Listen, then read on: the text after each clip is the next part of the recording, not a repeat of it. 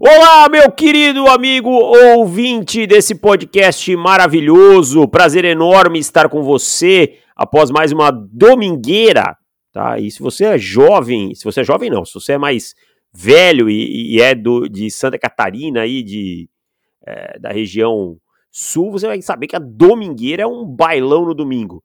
Mas como ele é jovem e nunca foi numa domingueira, meu boa tarde para você, meu amigo Henrique Bulho. Boa tarde, Deivão. Boa tarde a todos os nossos maravilhosos ouvintes. Eu não consigo nem imaginar o que é sair de domingo. Eu não tenho esse pique. Meus. Cara, é que eu falo assim, ó, eu sempre digo que é um conflito de gerações, né? O pessoal de hoje é, sai, sai, muito menos que a minha geração. Mas é que a minha geração ia fazer o que também em casa, sabe? É, ia fazer o que? Ia ficar uh, assistindo Super Cine? Sabe? Não tinha internet, tinha quatro canal na televisão, você tinha mais é que sair mesmo, sabe? Então, não, tem muito, não tinha muito milagre não. Mas eu saía domingo sim. E domingo tinha o um famoso Vitorinha aqui em Jaraguá. Minha nossa senhora. Eu vou te contar que não é nem por questão da NFL em si. Quando a, quando a temporada tá rolando, ok, claro que a gente fica em casa pra ver. Mas no geral, eu nunca sou fã de sair de domingo porque eu você me conhece, eu não tenho a maior resistência ao álcool do universo. Então a ressaca ela bate forte em mim. E ontem, por exemplo, eu acordei com, com ressaca porque eu saí bastante no sábado. Se eu sair no domingo, nossa, na segunda-feira eu fico destruído. Não, agora eu já não tenho mais pique nem pra. É uma vez na semana só que eu posso sair, ainda assim de maneira controlada. Mas não, quando eu era jovem, saía de quinta a domingo, quarta a domingo, direto. Mas, meu amigo Henrique Bulho, semana 3 ainda tem dois jogos enquanto gravamos, né? Ainda tem um pouquinho, tem alguns jogos, mas você quer mandar um abraço para quem hoje, meu amigo Henrique Bulho? Cara, eu queria mandar um abraço e um parabéns gigantesco pro Marco Saldanha, que fontes próximas me confessaram que o apelido dele é Pará. E o Saldanha é um cara que eu conheci depois que a gente começou a fazer o podcast e tal. E nesse fim de semana ele foi campeão mundial de poker, sabia? Oh, que legal, cara. Parabéns, parabéns pro Marco Saldanha campeão mundial de pôquer. Pô, isso aí é pra, pra poucos mesmo.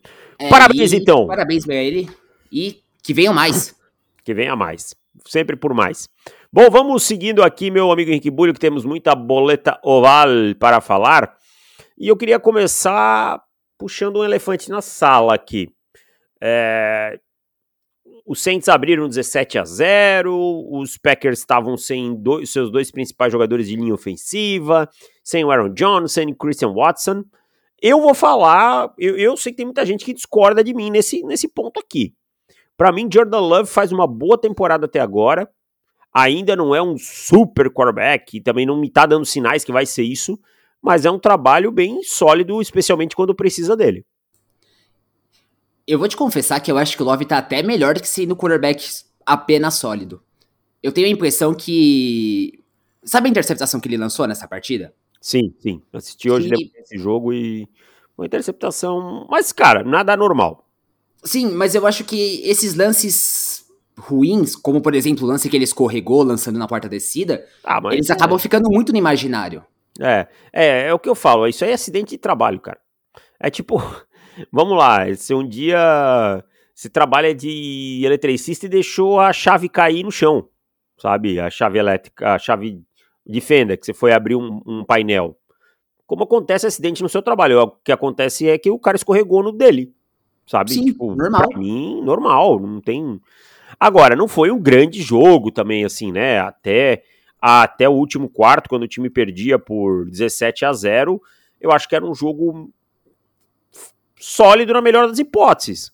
Mas o que me agrada, e eu não sei se você pensa como eu, é, é o ponto seguinte: a compostura que o Jordan Love mostrou, sabe, Sim. nos momentos críticos. Eu acho que é isso que mais me agrada até agora. E ele não estava jogando contra uma defesa ruim, né? A defesa do Orleans Saints vem de uma sequência muito boa desde a temporada passada. E, e foi o que você falou. O Jordan Love estava jogando sem o Aaron Jones, sem o Bakhtiari, sem o principal recebedor, que é o Christian Watson, e, e mesmo assim liderou essa virada de uma forma que eu acho que dá para você ter uma esperança muito grande nele. Porque é compostura, é. é aquela coisa de. Pô, o cara tá aqui, ele já fez isso. É. Eu não sei você, mas eu quero ver isso de vários outros quarterbacks que o Love já mostrou. Exatamente. Assim, o, o drive da virada, né? Ele tem uma corrida dele que é muito importante para não aceitar um sec, que a pressão chega pelos dois lados, ele escapa. Então, assim, ele sabe que naquele momento tudo que não pode acontecer é um sec, ele ainda transforma no force down, mas só se ele tivesse escapado, jogado a bola fora, já teria feito um excelente trabalho ali. Aí tem um passe pro Jaden Reed, que ele lê muito bem o safety, toma decisão muito rápido, sabe? O próprio touchdown é um back shoulder muito bom, né? É um back shoulder muito bom pro, pro Romeo Dobbs. Então, assim, eu acho que o Love vai mostrando aos pouquinhos uma um crescimento, criando uma casca, assim. Eu acho que o Love vai ser o Aaron Rodgers? Não. Não acho, cara. Eu duvido que você ache. Nem eu, não, de forma alguma. Até porque Aaron Rodgers a gente não acha em cada esquina, né? Mas eu acho que ele pode ser um quarterback decente, sabe? Um quarterback sólido. É, o quanto isso, quanto o Green Bay vai, vai impactar ao redor, né? Quanto o time é bom o suficiente para ir longe com um quarterback sólido, eu não tenho essa resposta. Eu não sei se você, se você quer dar um, um chute, uma bicuda, mas é, a perspectiva para mim é de um quarterback sólido até agora. Eu acho que a minha perspectiva nesse momento ela é até melhor, porque o que eu tô olhando o Love fazer semana a semana é, são coisas que me impressionam de formas diferentes. Ontem, por exemplo, foi a compostura. No jogo contra o Chicago Bears, eu achei que ele passando a bola, é, ele tava muito bem. Então, assim, são coisas que ele precisa, claro, desenvolver essa consistência, essa casca, como você falou, mas virar um jogo contra o New Orleans Saints, com a defesa que tem, com os desfalques que tinha, eu já olho pro Jordan Love pensando, olha, esse cara não vai sofrer no momento de pressão. O Green Bay Packers pode virar um time mais ameaçador na temporada a partir desse quarterback, você não acha? Pode, claro, eu acho que sim. E assim, é, ontem, quando você pega só os números sob pressão, ele não, não tem grandes números né? Mas a capacidade dele de lidar com o jogo, assim, de, de jogar o jogo e não o snap, que me agradou, especialmente nessa última campanha. Essa descida que ele foge aqui da pressão, para mim é muito, e, e, corre, é muito emblemática, sabe?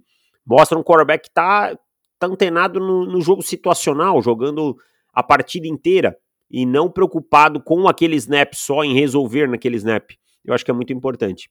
A gente tem alguma informação sobre o Derek Carr? Sobre a lesão dele, se qual, qual é a gravidade, alguma coisa nesse sentido? Ainda não, eu pesquisei isso antes da gravação. Continuam citando que é uma lesão no ombro, mas sem, sem mais informações. É, ele, ele sai de campo caminhando sem estar tá segurando o ombro, né? Assim, com os braços é, soltos. Eu não sou médico, né? Obviamente, mas é, me denota assim uma imagem menos preocupante. Claro, pode ser que perca tempo aqui e tal, né? Nem acho que o James Winston foi grande responsável pela derrota quando entrou, não é isso. Mas você não quer perder o Derek Carr. Mas vamos falar a verdade, esse ataque tá bem travadinho ainda também do Saints, hein? Tá, eu acho que a volta do Camara, ela pode ser essencial para soltar um pouquinho mais esse jogo aéreo, porque com exceção do Chris Olave, eu não sei se os Saints estão fazendo tudo que eles podem em relação ao potencial do time.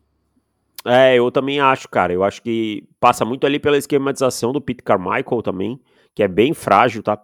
O jogo terrestre não é um grande jogo terrestre no momento, né? a, a, linha ofensiva também não é uma grande linha ofensiva no momento. Uh, o, o, Michael Thomas, a gente sabe que hoje ele é um, ele é um, um wide receiver para isso que ele tá tendo, né? Jogos na casa de 50 a 60 jardas, 50, 60, 70 estourando. Eu não vejo Michael Thomas voltando a ter jogos de 100 jardas com rotina. Nem eu, e eu acho que nem os Saints estão tão interessados nisso, porque esse início de carreira de segundo ano do Olave tá muito bom também. Tá, Só tá bom, né? Ele, ele, é, ele, é o, ele é o wide receiver número um desse time, né, cara? Então, Sim, sem dúvida. E tem talento para isso. É, tem, tem bola pra, pra ser esse cara. Então, assim, cara, é, não tá legal, assim, vamos ver o que, que o, o Saints fazem. Mas eu fiquei é, esperançoso com o que eu vi do Jordan Love, cara. Fiquei realmente esperançoso. Eu Você acho que a torcida dos coisa? Packers pode ficar ainda mais feliz, falando ainda em exibições individuais, o que o Rashan Gary jogou ontem também. Voltou muito Nossa bem, né, senhora, né, cara? Voltou demais, cara. Mandou, mandou muito bem, é, voltou muito bem nessa temporada. É, o Lucas Van vem aparecendo, vem conseguindo algumas jogadas. Né? O Kenny Clark tem tido bons jogos. Eu, é, eu, gosto, eu gosto dessa defesa dos Packers em termos de talento. Ela tem os seus problemas esquemáticos lá com o, o Joe Barry, mas talento ela tem, tá? Talento não é problema nessa unidade. Eu tô com você, eu quero ver, inclusive, eu acho que tem um, um salto maior para ser dado com o Devondre Campbell estando mais digamos, consistente nessa temporada. Ele pode jogar melhor, mas ele também tá voltando de lesão, se eu não me engano, né? É, é ontem Jerry Alexander não jogou também, tá? É um bom, uma boa É verdade, bom desfalque assistado. É, bom, bom, um ótimo jogador, né? Desfalque enorme assim, e o time conseguiu parar o Saints. Então, Packers duas vitórias aí após é, três semanas, né? Lembrando que não contou a maior parte do tempo com nas, em dois jogos com Aaron Jones e com o David Bakhtiari, além de alguns outros jogadores como Elton Jenkins, o Christian Watson ainda não estreou. Então é um bom retrospecto para começar essa temporada. Bulho, é... não sei como abordar esse tema, cara. Você quer abordar esse tema? Eu é, me dá gatilho. Eu quero. Eu quero começar com uma pergunta para você. Ah. Quantas duplas de... Aliás, espera aí. Eu preciso falar um negócio. Claro. Canalice, abra o seu roteiro do podcast e olhe como é que tá o seu... Você aparece aqui como golfinho anônimo para mim. Que palhaçada é essa? É alguma piadinha comigo? Alguma coisa para zoar comigo? Não, é o Google. Eu estou ah. logado no meu e-mail. Em minha defesa é o Google. O seu nome ah. aparece certinho. Então tá bom. Canalice. Mas tudo bem. Coincidência. A, a, minha pergunta é a seguinte: hoje, quantas duplas de treinador e quarterback você coloca acima de Mike McDaniel e Tua Tagovailoa? Nessa temporada? Nenhuma. Nessa temporada. Nessa Nenhuma. temporada. Eu acho que no geral, assim. Tipo, ah, não, no geral aí. Todo. É, não, aí eu tenho. O, o Patrick Mahomes e o Andy Reid estão na frente para mim. É, é que assim, é, é o combo, né? Sim. É o combo. Não pode ser só o quarterback, nem só o treinador. No combo hoje eu tenho só o Mahomes e Andy Reid. Eu também. Eu, eu acho que isso é um testamento à qualidade do Mike McDaniel. Eu acho e também, que... E também as pessoas que desconfiaram sempre do talento do Tua Tagovailoa. Eu, eu concordo com as pessoas desconfiarem da saúde do Tua Tagovailoa. Até aí tudo bem, é uma eu acho uma preocupação que sempre foi válida porque ele realmente teve. Mas não é como se o Tua, nos momentos em que ele realmente esteve saudável, não tivesse jogado bem, sabe? É, eu acho que às vezes se passa a mão na cabeça de alguns quarterbacks e se cria uma narrativa em que tudo é motivo para alguma coisa. O Tua Tagovailoa, ele foi escolhido nos Dolphins, desculpa, já, já volto para o contexto da, do, de hoje, por uma comissão técnica que não queria ele. Para mim ficou muito claro que o Brian Flores não queria o Tua Tagovailoa. Tá? O Tua foi sabotado no, nos primeiros anos da carreira. O cara tirando ele de campo para botar o Ryan Fitzpatrick, tá de brincadeira, né? E com o Mike McDaniel, finalmente ele recebeu o carinho que merece. Eu tava lendo hoje mais cedo que o McDaniel, assim que ele chega, a primeira coisa que ele tenta fazer é recuperar a confiança do Tua. E eu acho que é, claro, válido você naturalmente querer recuperar a confiança dos seus jogadores, mas eu pontuo o seguinte: o Mike McDaniel, ele desenha um ataque perfeito para tirar o melhor do Tua Tagovailoa. Nas leituras que ele precisa fazer, aonde os recebedores precisam estar, da forma que ele chama as jogadas. É, o Andy Reid, para mim, ele vai ser sempre o número um nessa questão de desenhar e, e planejar um ataque ofensivo. Mas o, McDaniel o ataque ofensivo é muito bom. Um ataque tá. ofensivo é realmente válido. E então, para mim. Você não entendeu, né? Você falou que é um ataque ofensivo. Ah, tá. Eu, eu acabei. Redundante. Eu, eu, não, eu não prestei atenção, desculpa. O, ataque, o ataque do Andy Reid. É, realmente o Andy Reid é uma, é uma máquina desenhando ataques, né? Mas o Mac McDaniel trouxe uma coisa que é assim: ele não tem medo de remar contra a, maré, contra a maré, né? Ele não tem medo nenhum de remar contra a maré. E cara, é um time que vai seguir verticalizando o jogo, que vai seguir usando explosão. É, eu sou muito fã de velocidade né, no ataque, né? Você tem, você pega os quatro playmakers, e vale lembrar que um nem jogou ontem contra o Denver Broncos, e já já a gente fala da desgraça que é o Denver Broncos, que foi o Jalen Waddle, ficou fora. Você pega Harry Monster, correu as 40 jardas em 4,39, tá? Devon A. Chain, 4,32. Tarek Hill, abaixo de 4,30. Jalen Waddle, duvido que batesse 4,40. No mínimo ia ser 4,37, 4,35, por aí, tá? Então, assim, o Mike McDaniel separou os jogadores que ele queria, cara. Ele montou esse ataque do jeito dele. E ele cravou. É velocidade que nós vamos ter aqui. E velocidade e... não se compra. Exato, cara. E aquela coisa, tinha gente chorando no torcedor do Miami Dolphins, e eu nunca entendi isso, querendo Dalvin Cook ou Jonathan Taylor. Sabe? O, o Dalvin Cook parece uma balsa, cara, hoje, lá nos Jets. Essa é a verdade. Será que o Jonathan Taylor ia fazer diferença nesse time? Acho que não. É um time que correu para 350 jardas ontem. Cara, Sabe, não, oito, não, não oito, é oito por carregada. É muita coisa. 43 carregadas, cara. Sabe, ah, é e, número de jogo aéreo. E vamos lá, Bulho. Não é um time que correu bem essa semana. Semana passada também correu bem, não correu? Contra o New England Patriots? Sim. Lá, lá em, em Foxborough, sabe? É um time multifacetado. É, Pode então, ganhar de todo jeito. Acabou aquela balela que os, os Dolphins só dependem do Tarek Hill verticalizando. Acabou, cara. Acabou, não tem mais essa aí, sabe? É, se bem que o Jonathan Taylor correu 4,39 também, também seria uma boa arma. Mas eu digo assim, o custo-benefício valeria a pena, né? Eu acho que não. É, então, é, é um time, cara, que tá, assim, encantando sabe? Eu, eu acho que foi o Ryan Clark que falou que é o time mais legal de ver desde o Greatest Show on Turf do, dos Rams, né? A defesa tem os seus problemas? Tem, tem os seus problemas, mas esse ataque vai pontuar tanto, vai seguir pontuando tanto, sabe? Que dá tempo dessa defesa ir se ajustando, como já melhorou, né? Para mim já melhorou. Ah, você quer falar alguma coisa mais sobre os Dolphins? Eu queria falar sobre, sobre os, os Broncos. Não, acho que dá pra gente passar pros Broncos direto, que eu, eu sei que você quer soltar também. Não, não. Eu vou ficar aqui um minuto Beleza, eu vou, vou falar rapidinho, então. É um minuto de silêncio por, em, em, respeito a, ao fim da franquia Denver Broncos, tá? Então, se você puder, eu vou contabilizar aqui 30 segundos em respeito à franquia Denver Broncos e eu aviso a hora que terminar, tá bom? Vou te pedir tá silêncio, é o fim da franquia.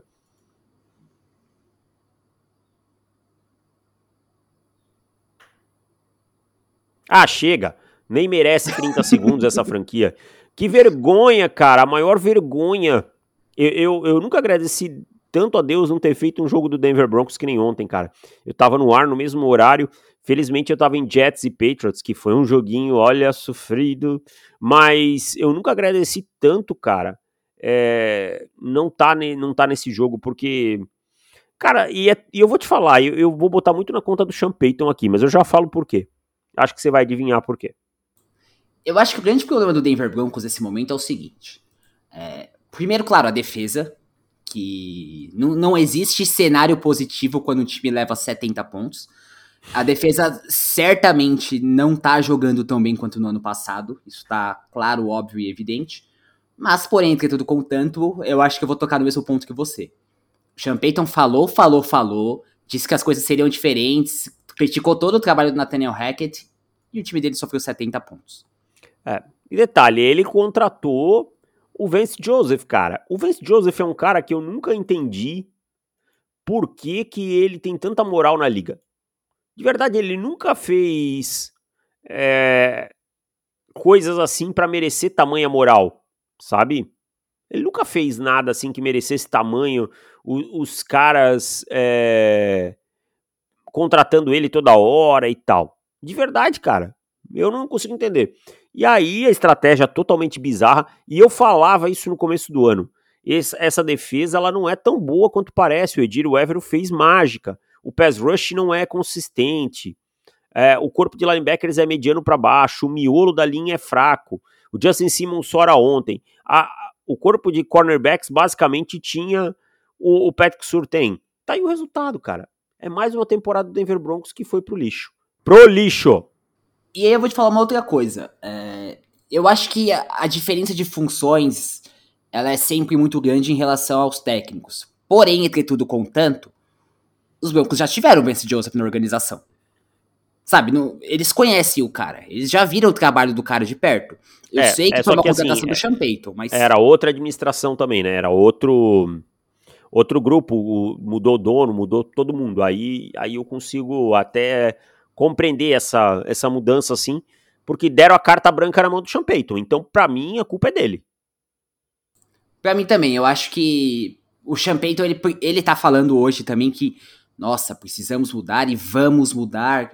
Cara, mas o seu time tá 0-3 e acabou de ceder 70 pontos. Assim, se não mudar também, não, não tem como você piorar isso. sabe? E, e, principalmente, Russell Wilson, eu não acho que ele seja o problema dessa vez, tá? Eu acho que ele tá não, tá jogando até melhor que no ano passado. O problema é a defesa. O problema não tá no lado ofensivo, não. Não é um ataque vistoso, um ataque que justifique o que você pagou pelo Russell Wilson. Não, não é. é mas também não é um ataque tenebroso, não, cara. É, meio os Dolphins também não tem nada a ver com isso, cara. Foram lá e, e passaram. Passaram. não vou falar a expressão, né? Porque tem gente pode se ofender e com razão, mas fizeram o certo, fizeram o trabalho deles e venceram com muito merecimento. Para mim, os Dolphins são o melhor time da temporada, seguido do São Francisco 49ers até agora. Para mim, os Dolphins são o melhor time da temporada em 2023 também. Quero deixar uma nota de repúdio ao Mike McDaniel. Por ele não, não ter, ter batido o recorde? Exatamente. Ele não ter chutado o gol no final da partida foi um desrespeito. Você ah, precisa cara... bater recorde, cara. Não, eu acho que não. Eu acho que ele agiu como a maioria dos treinadores agiria. Amanhã, os caras que estão no outro lado vão ser seus colegas de trabalho e, e esse tipo de coisa. Ele... Cara, eu vi uma cena tão feia no college futebol esses dias. Flórida e Tennessee, o jogo acabado, assim, tipo, 30 pontos de diferença. E os timeouts, né? É, e timeouts, e não ajoelha e tal. Você cria uma coisa tão desnecessária, sabe? A gente. Eu, eu prefiro não, eu, eu prefiro ficar com, com ele ajoelhando mesmo e, e acabou.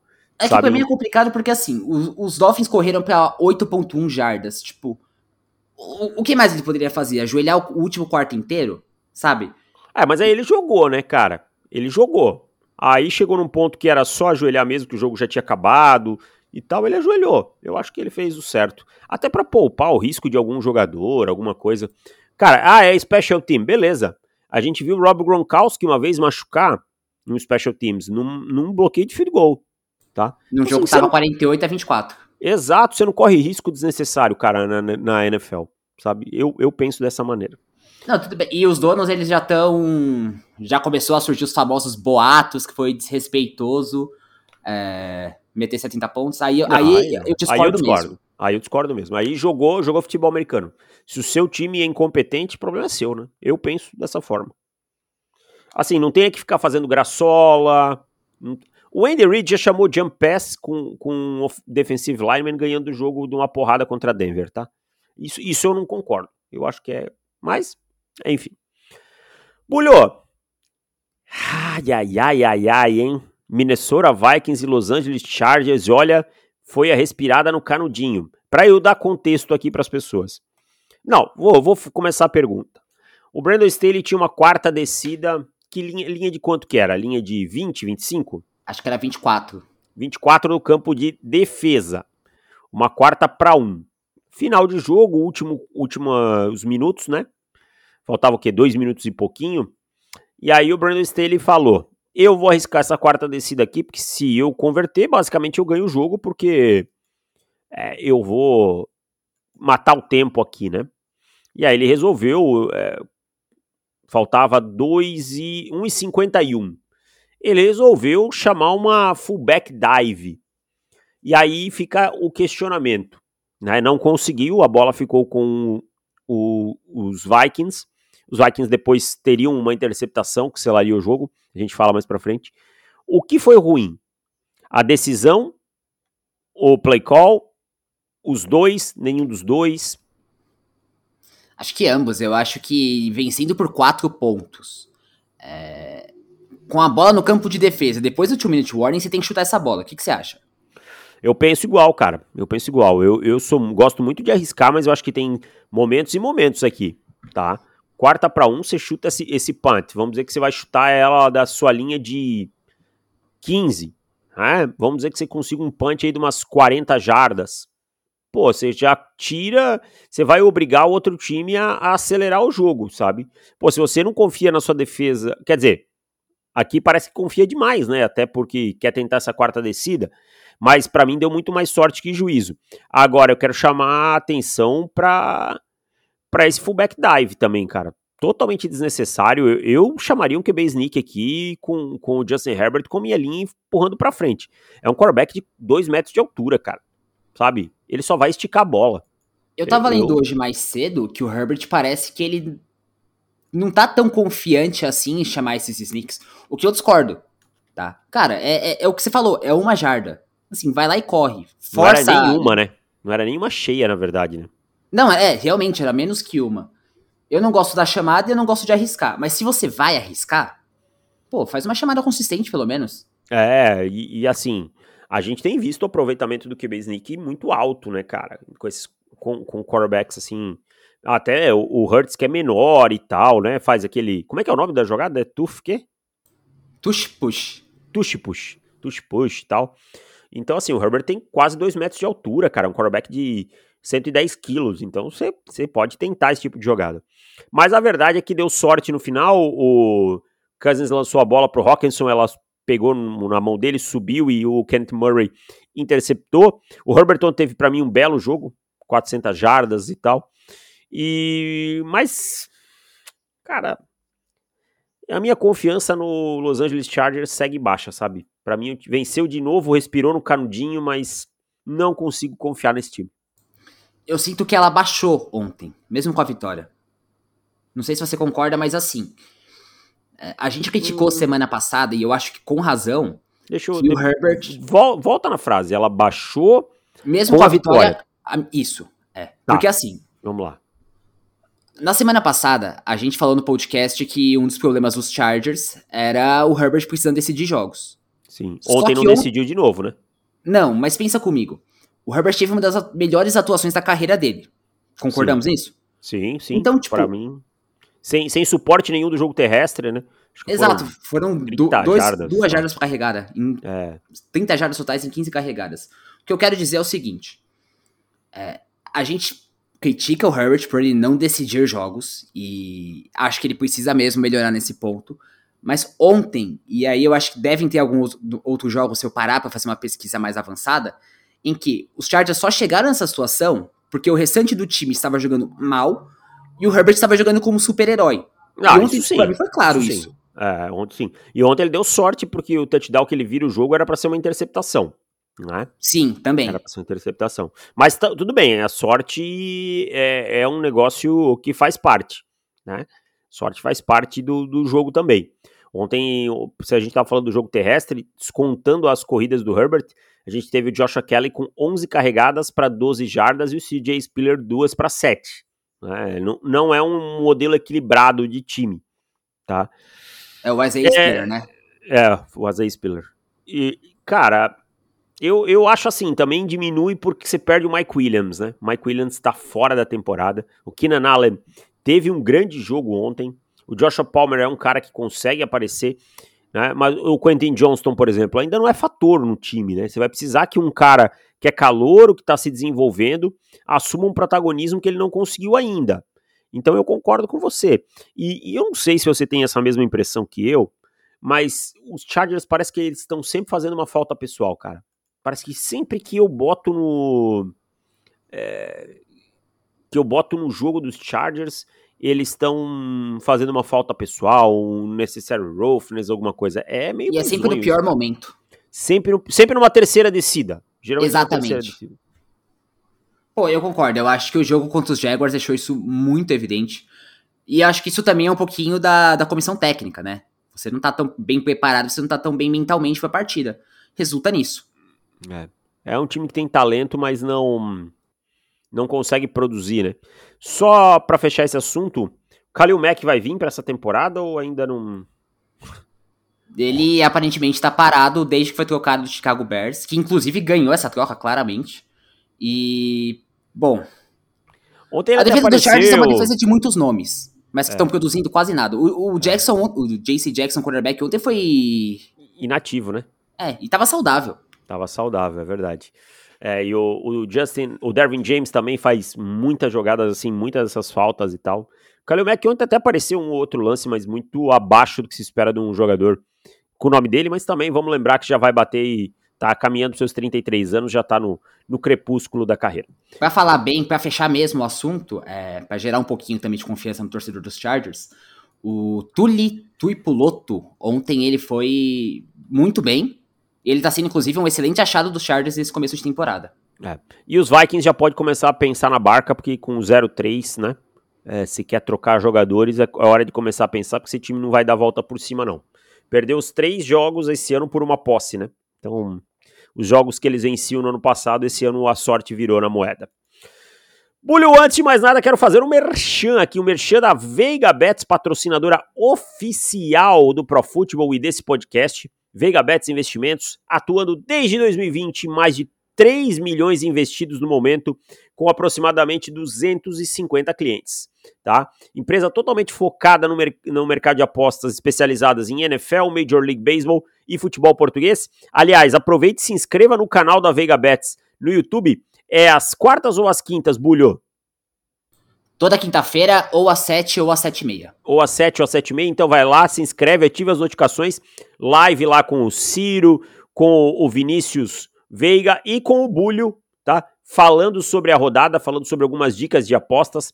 É uma empresa muito séria, com estrutura de mais de 40 funcionários e um processo totalmente formalizado, com contrato e tudo mais. Broker da Vega Vets é um serviço diferenciado e nós indicamos. Os contatos eu vou deixar na descrição do podcast. E aí, Bulho?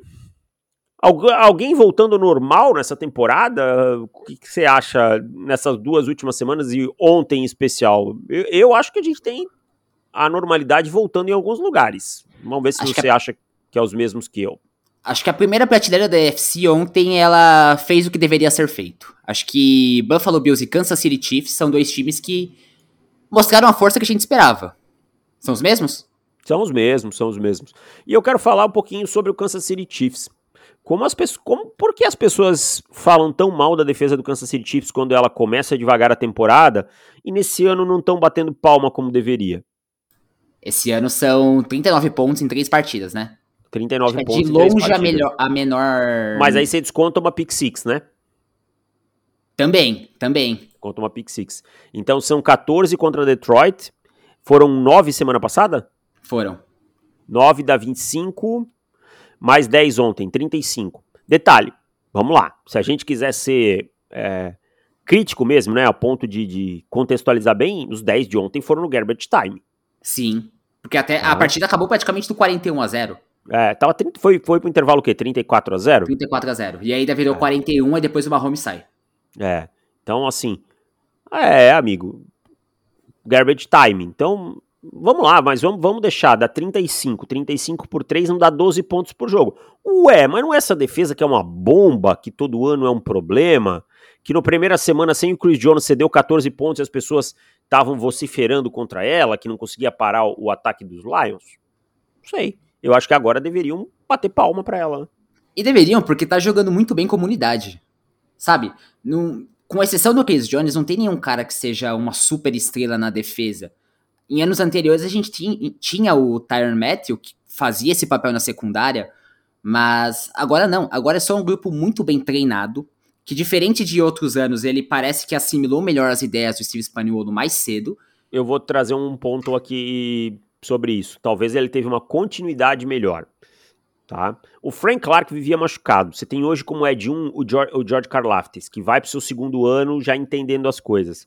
Você olha para o corpo de cornerbacks, basicamente se manteve. Você tem uma dupla de linebackers que é a mesma do ano passado, Willie Gay. Que é muito boa. Que é muito boa, Willie Gay e Nick Bolton. Então talvez a continuidade tenha sido melhor. Tá, é um bom ponto, é um bom ponto, eu concordo. Eu acho que principalmente quando a gente pensava nas defesas do Steve Espanhol, o discurso era sempre o mesmo. É, é uma defesa complicada, chegaram novas peças, tá assimilando e melhorava na segunda metade da temporada. Então essa continuidade, agora ela realmente torna esse trabalho mais fácil, digamos. E pô, ok, Chicago Bears é uma coisa, mas não é como se ataques de Jaguars e Lions fossem ataques ruins, você não acha? Não, não acho, não acho de maneira nenhuma. O ataque dos Lions é um bom ataque, sabe? E marcou 14 pontos. Como a gente falou, o ataque dos Jaguars não se encontrou ainda na temporada, mas tem talento, né? Então é, é isso, cara. É, é uma defesa que vem jogando muito bem e o ataque vem encontrando um pouco de corpo, né? Vem encontrando aí é, uma, uma forma assim de, de, produzir, vem encontrando, vai criando conexão do Mahomes com esses recebedores novos, do Sky Moore, tudo mais. Então, é, é um time que tá numa crescente voltando à normalidade. Por isso que eu falo, semana 1, um, controlem um pouco a emoção. Obviamente, Chicago Bears não merece muitos comentários, porque é junto com o Denver Broncos um dos times mais tenebrosos de assistir. Mas outro time, Bulho, que é, chama atenção, e, e, o lado defensivo da bola ontem também chama atenção, e, e traz uma tranquilidade pro outro lado da bola, é o Buffalo Bills, cara. Ontem o Sam Howell teve. sofreu nove sacks, quatro interceptações. E tal qual o Kansas City Chiefs, eu acho que é muito mais o, o vigor da unidade do que necessariamente um ou outro jogador superstar, né? Eu discordo um pouquinho, Deivão. Vai lá. Eu acho que nesse momento. É, primeiro que eu concordo que o pass rush dos Bills tá, tá jogando demais, e isso tá fazendo a, a secundária ter um trabalho muito mais fácil. Mas ontem o pass rush para mim foi a grande chave da partida. Não, tudo bem. Até aí tudo bem. O que eu quero dizer é o seguinte: não é um jogador, não é tipo uma estrela, não é um Nick Bolsa, sabe? Não tem. Quem, quem, que é astro nessa estrela do nesse, nessa defesa do, dos Bills? Você tem jogadores acima da média. Aí eu concordo. Matt Milano um jogador acima da média. O, o Trey Davis White saudável é um jogador acima da média. Mas você não tem uma estrela nessa defesa. Eu acho que a gente fica no meio termo, então. Porque, por exemplo, o, o Gregory Rousseau, ele não é uma estrela nesse momento, mas ele começou a temporada muito bem. Sim. O Leonard sim. Floyd é um jogador que eu gosto mais que você, acho que a gente já discutiu isso. E ontem ele também foi bastante dominante. E claro, o mais importante, essa defesa tá fazendo tudo isso sem o Von Miller. Que tá sendo claramente poupado para a parte final da temporada, né? Que é para o que ele foi contratado. Né? Sim. Que é para que ele foi contratado. E, e, eu acho que tem um ponto nesse, nessa questão da defesa dos Bills que é muito importante, que é traz uma tranquilidade para o outro lado da bola. Né? A gente viu nas últimas duas semanas um Josh Allen muito mais controlado, jogando muito mais com o que a defesa adversária lhe dá. Então, assim, se, se o Josh Allen tiver controlado né, e, e essa defesa for segura, a chance dele entrar naquele espiral de loucura, eu acho que é muito pequena. Diminui, diminui bastante, pelo menos. Nisso eu tô com você. Eu acho que o Josh Allen, quando ele não tenta jogar esse hero ball, ele é o cara perfeito para liderar esse time. Até, até ontem, por exemplo, o, o, Gabriel Davis é o cara que apareceu em uma jogada. Apareceu numa big play, touchdown. O James Cook correu muito bem com a bola. Quanto menos você precisa de Josh Allen fazendo as loucuras dele, mais forte o Buffalo Bills vai ser. É, e, e o Stephon Diggs ontem para mais de 100 jardas. E eu acho também que foi um choque de realidade pro Washington Commanders, sabe? O Washington Commanders estava com duas vitórias, 2-0. Mas foi tipo um. Ó, oh, você não é dessa prateleira aqui, tá? Vai lá pro, pra tua prateleira e tal, você não é um time pra, pra ter 3-0. Foi, é... mas também eu não quero olhar pros Commanders com, com Sam Howell lançando quatro interceptações e pensar que é um desastre. Não, não, eu, eu concordo com você, não é um desastre não, mas é, é um choque de realidade, porque não são times, não é um time para ser 3-0, para ter uma campanha 3-0 e, e, e pensar tão grande assim, né? Não, certamente não. Até porque ganhou dois jogos apertados contra times que não são exatamente potências. Arizona Cardinals é, e Denver Broncos. É. Então, assim, é, não que as coisas estejam ruins em Washington, acho que estão até melhores do que eu imaginava, mas a realidade é que não é um time para ser 3-0 como estava é, pensando, né?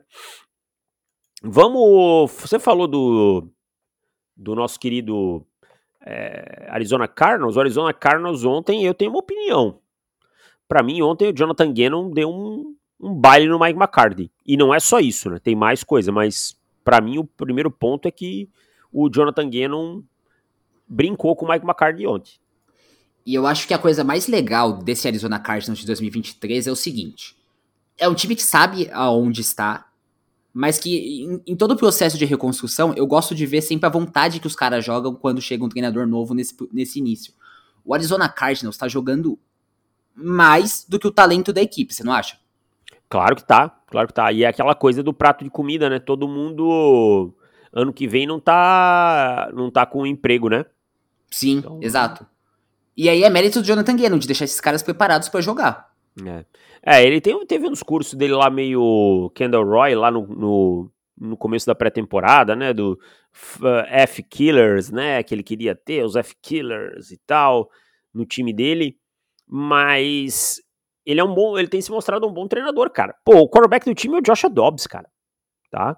Agora, que teve uma certa soberba do Dallas Cowboys ontem, teve, cara. Demorou o time entrar no jogo. No lado ofensivo, é, ou não abriu a caixa de ferramenta, mas vai abrir quando? Se não abrir quando tá perdendo, sabe? O Dak Prescott com um jogo bem fraco também, de verdade. Não gostei do jogo do Dak Prescott. E aí, o Dak vai, tem que ouvir mesmo, cara. Tem que ouvir as críticas que chegam. Ah, o Dak Prescott não é um quarterback para coisas grandes, não é um quarterback para resolver coisas grandes. Se ele não conseguiu é, ser fator nesse jogo contra o Arizona Cardinals, sem tirar o mérito dos Cardinals, ele tem que ouvir mesmo, porque ele tá caminhando para isso, para mim, para ser um quarterback que não consegue fazer coisas grandes, cara. Para mim também. E, e ontem, eu acho que muito daquela preocupação pré-temporada de como seria esse novo ataque dos Cowboys, quando precisou se provar, eu acho que ficou devendo bastante. Assim, é. muito mesmo pouco, pouca criatividade, pouco, pouca coisa nova, pouca coisa que colocasse Arizona. Na verdade, parecia que Arizona sabia tudo que Dallas ia fazer. E Dallas simplesmente disse: ah, é isso que a gente pode. É, é, é isso que a gente pode fazer mesmo, então e acabou. Sabe? É aquele famoso vou dar meu mínimo, isso será meu máximo. Exato. Que transmite por aí. soberba. É uma total soberba, assim, a, a, linha defensiva não foi bem, a secundária sentiu a ausência do Travon Diggs, mas não, não pode ser desculpa, sabe? E, e, e obviamente não tirar o mérito do, do Arizona Cardinals, que para mim é um time muito melhor do que eu esperava. Não esperava que o Arizona Cardinals fosse um time é, razoavelmente bom nesse, nesse período, sabe? Eu acho que as expectativas eram tão baixas, e tinham que ser mesmo, que os Cardinals sendo competentes nesse momento já é impressionante. A linha ofensiva de Arizona ontem me, me surpreendeu demais. Perry assim, Johnson, hein? Bom jogador, hein? Perry Johnson Jr., bom jogador, hein? Cara, começou bem. E, e, outra coisa que eu queria falar desse jogo, que isso isso sim é uma preocupação para os Cowboys pro final da temporada. É, tá sim o Trevon Diggs, mas o Stephon Gilmore não tá jogando nada. É, até nas duas primeiras semanas eu acho que deu uma mascarada aí por conta da da, defensiva, né? defensiva, né, do pass rush e tal, mas ontem quando ele foi exigido como cornerback 1, ele não conseguiu jogar mesmo, tá? Não conseguiu jogar mesmo e acho que foi um problema. Então, é, é uma coisa a se preocupar, né? É uma coisa a se preocupar bastante assim. Vamos ver agora a continuidade desse Dallas Cowboys, se foi um dia ruim, se esse ataque tem alternativas ou não. Né? É, é uma coisa para ficar ligado. Mas para você que quer ouvir mais podcasts como, extra, como esse, podcasts extra, ter acesso a textos exclusivos e muito mais, e pode ter novidade pintando aí em breve, né, Bulho? Não posso falar ainda, mas pode ter novidade e tal. É profutbol.com.br barra assinar. Mas, poxa, quanto é que eu pago? Eu promoção, hein? A promoção tá acabando, setembro tá acabando e a promoção acaba com ela. A promoção vai até o fim da semana 5 da NFL. Acabou a semana 5, acabou a promoção. Promoção plano bianual ou bienal, como você preferir. 12 vezes de 9,99, ou seja, 119,90 por dois anos. Você está pagando um ano e levando dois. E o melhor, em 12 vezes sem juros, tá? profutebol.com.br barra assinar. 12 de 9,99. Não perca a oportunidade é só até a semana 5, depois não tem mais promoção, acabou, quem assinou, assinou. Então, assim, são dois podcasts extra por semana, tem inúmeros textos, tem dicas de apostas, às vezes você paga com uma diquinha de aposta lá que você colocou aquele trocadinho, sabe? Porque é isso, aposta é isso, coloca só o que você pode perder, mas aquele trocadinho foi lá, virou, você já pagou a pagou a assinatura, tá bom? profutbol.com.br barra assinar. Deivão, ah. você falou de números agora, divulgando a promoção. Eu quero fazer uma pergunta para você. Você era hum. bom em matemática básica? Ah, sim. Básica, sim. Não, só não era muito. É, nunca fui bom em equação, essas coisas assim. Mas o básico, as, as operações básicas, a porcentagem, essas coisas assim, sempre fui bom. É, eu, eu tô, tô nessa também. Eu até fui pro jornalismo por odiar a equação. E, e é esse o motivo, tá? Eu hum. detestava mais trigonometria, essas coisas assim. Nunca gostei. Isso eu gostava, não, não vou mentir. Mas assim, vamos lá. Aula de, pergunta de matemática básica. Você tá perdendo por 8 pontos. Certo, por 8. Por 8. Um touchdown vale 6. Certo, vale 6. E você pode converter dois pontos depois. Exatamente. 6 mais 2 é 8. É 8. Então, se você anota um touchdown perdendo por 8 pontos, você precisa só de uma posse pra empatar o jogo. Sim, mesmo que eu não. Mesmo que eu depois não converta ali, eu posso ter a bola e chutar um field goal, né? Não sei quanto tempo tem, mas pode acontecer. Aí eu viro o jogo. Perfeito. Tá. Agora, você acha que o Josh McDaniel sabe disso? Deveria saber, ele tá na NFL há bastante tempo. Ontem eu fiquei com dúvida se ele sabe ou não. Cara, foi uma burrada muito grande. Quando ele, naquela quarta para quatro era, né? Na, na linha de oito, ele, faltando um pouquinho mais de dois minutos, ele resolveu chutar o field goal para ter a bola de novo. Não é como se a defesa do Las Vegas Raiders fosse a do São Francisco 49ers, né? Pra forçar um train out, né? E que entregou a terceira descida, assim. Do, eu, eu, confesso que eu esqueci quem era o recebedor, se era o Allen Robinson, se era o Calvin Austin, que estava completamente livre na terceira descida. Mas é. tem um ponto importante ainda desse field goal. Se ia chutar o field goal de qualquer jeito, por que que aceitou a falta um minuto e meio antes? Por que que gastou relógio nisso? Não, foi um gerenciamento pobríssimo de relógio, né? O Josh McDaniels é, é um treinador que, como treinador principal, tem muitos problemas, tá? É, esse time dos Raiders é bom? Não. Ontem a gente viu o Garópolo, o Old Garópolo, né? Pressionado, jogando a bola para cima e esperando que algum recebedor resolva, mas o time teve a oportunidade no fim da partida. Agora, Bulho, eu quero trazer um ponto do outro lado da bola. O ataque foi melhor dos Steelers, ok, eu acho legal isso. O, o Kenny Pickett confortável ontem, né? O Calvin Austin aparecendo. A gente fala, falou muito de Micah Parsons nas duas primeiras semanas. O Miles Garrett ontem teve três sacks e meio. Agora o J.J. Watt tá na corrida, hein?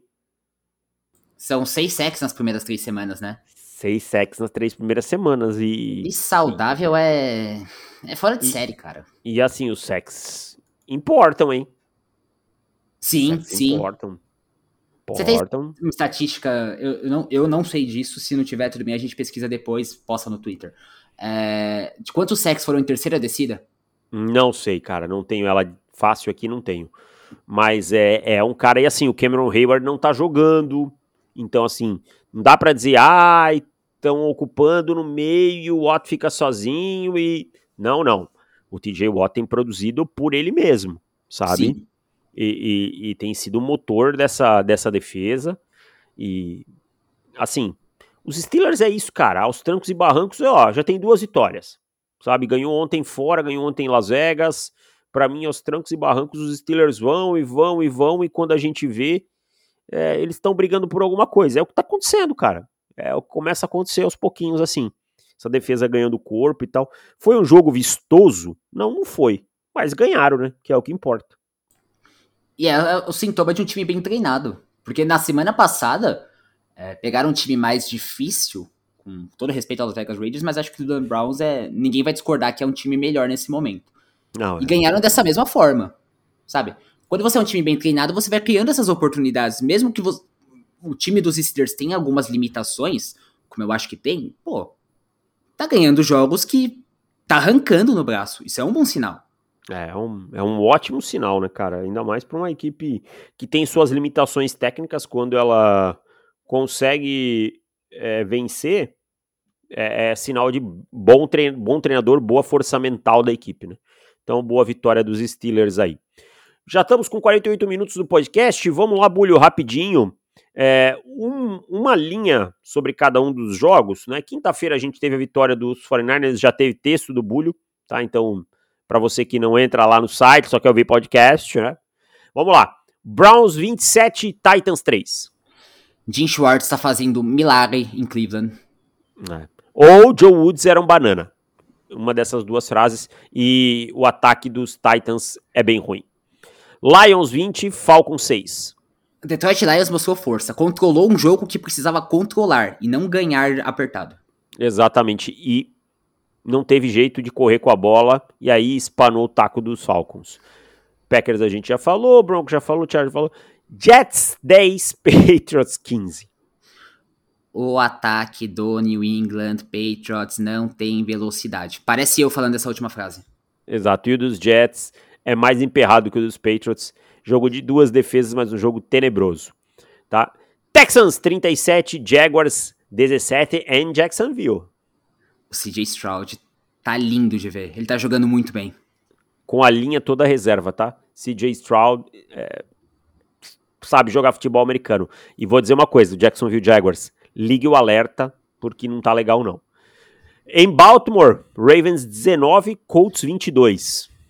Nada de pânico para Baltimore, mas eu Pode falar, pode falar, depois eu, eu completo. Não, não, vai lá, vai lá, manda bala. Esse time dos Colts, ele, ele tá legal de ver também. E foi sem o Anthony Richardson ontem. É, eu, eu ia dizer isso. E essa defesa dos Colts tá jogando muito bem. Tá? Merece, merece elogios. Os, a líder da divisão, inclusive, nesse momento. Sim, isolado. É. Seahawks 37, Panthers 27. Esse ataque aéreo do Seahawks quando engrena é difícil. É difícil de parar, hein? E o Kenneth Walker é um baita jogador. Sim. Então, então é isso, esses foram os jogos do domingo. Falamos sobre todos eles, mesmo que uma linha, né? Não se esqueça, profutebol.com.br barra assinar para se tornar assinante, ter podcasts extras e textos. Bulho, rapidinho pra gente fechar, hoje não tem o quarterback do churrasco, ele volta na semana que vem, tá? Porque tivemos o anúncio de Usher no Super Bowl, no Halftime Show. Você gosta de Usher? Eu adoro o Usher. Sério? Ele canta muito mas, bem. Mas faz tempo que o Usher não, não aparece em lugar nenhum, né? Quando ele apareceu no ano passado, ele virou meme, você lembra? É. E, e aí, é, eu pedi, eu quero saber quais são os top 3 featurings do Usher. E aí eu quero que as pessoas deixem nos comentários no podcast no Spotify é, quais são o top 3 featuring. Por quê? Porque a gente, o Usher tem uma lista enorme de parcerias na carreira, tá? Qual é o seu top 3? Vou colocar a primeira mais clássica de todas, vamos, não, vamos de 3, 3, 3 pro 1, vai lá. Tá, a 3 é DJ Got Us Fall in Love, meu inglês maravilhoso, mas aquela que ele canta com Pitbull. Sim. Segundo, vai. Love in This Club. Com o Young Jeezy. Perfeito. E a primeira mais clássica de todas, que foi me apresentou ao, ao Usher. E yeah, é, com Luda Chris. E é que é a música do Dr. G no Big Brother 5, tá? É, ótima música, mas eu vou deixá-la de fora. Ô, louco. Vou deixá-la de fora porque eu acho ela muito é, batida, tá? E vou deixar outra clássica de fora porque eu gosto de No Limit com o Young Thug, tá? Love in This Club, pra mim, é a segunda, tá? E eu gosto de Oh My God, Oh My G, com o Will, I Am, tá? Então, esse é o meu top 3 do Usher. E você deixa o seu top 3 featuring do Usher, tá? E também, se você não gosta do Usher, qual outro artista do segmento? Porque, assim, se foi um rapper, né? Não adianta você dizer, ah, eu queria que fosse o, o Jonas Brothers. Não. Quem poderia estar no lugar do Usher nesse Super Bowl? Então é isso, porque hoje era, tinha muito, muita coisa para fazer, foi mais curtinha a groselha. Tamo junto, gente. Um abraço e tchau.